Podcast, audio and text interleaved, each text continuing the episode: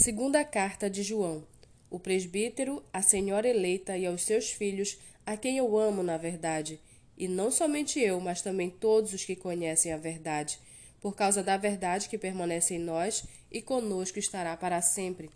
Que a graça, a misericórdia e a paz da parte de Deus Pai e de Jesus Cristo, o Filho do Pai, estejam conosco em verdade e amor.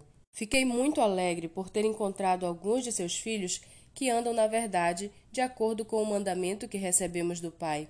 E agora, Senhora, peço-lhe, não como escrevesse mandamento novo, mas o mesmo que temos tido desde o princípio, que nos amemos uns aos outros. E o amor é este, que andemos segundo os mandamentos de Deus. Este mandamento, como vocês ouviram desde o princípio, é que vocês vivam nesse amor porque muitos enganadores têm saído mundo afora, os quais não confessam que Jesus Cristo veio em carne.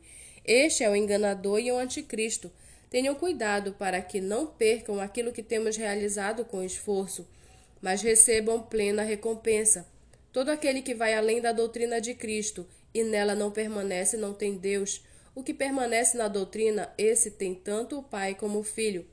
Se alguém for até vocês e não levar esta doutrina, não recebam em casa, nem lhe deem as boas-vindas, porque aquele que lhe dá boas-vindas se faz cúmplice das suas obras más. Ainda tinha muitas coisas a lhes escrever, mas não quis fazê-lo com papel e tinta, pois espero ir visitá-los e conversaremos pessoalmente para que a nossa alegria seja completa.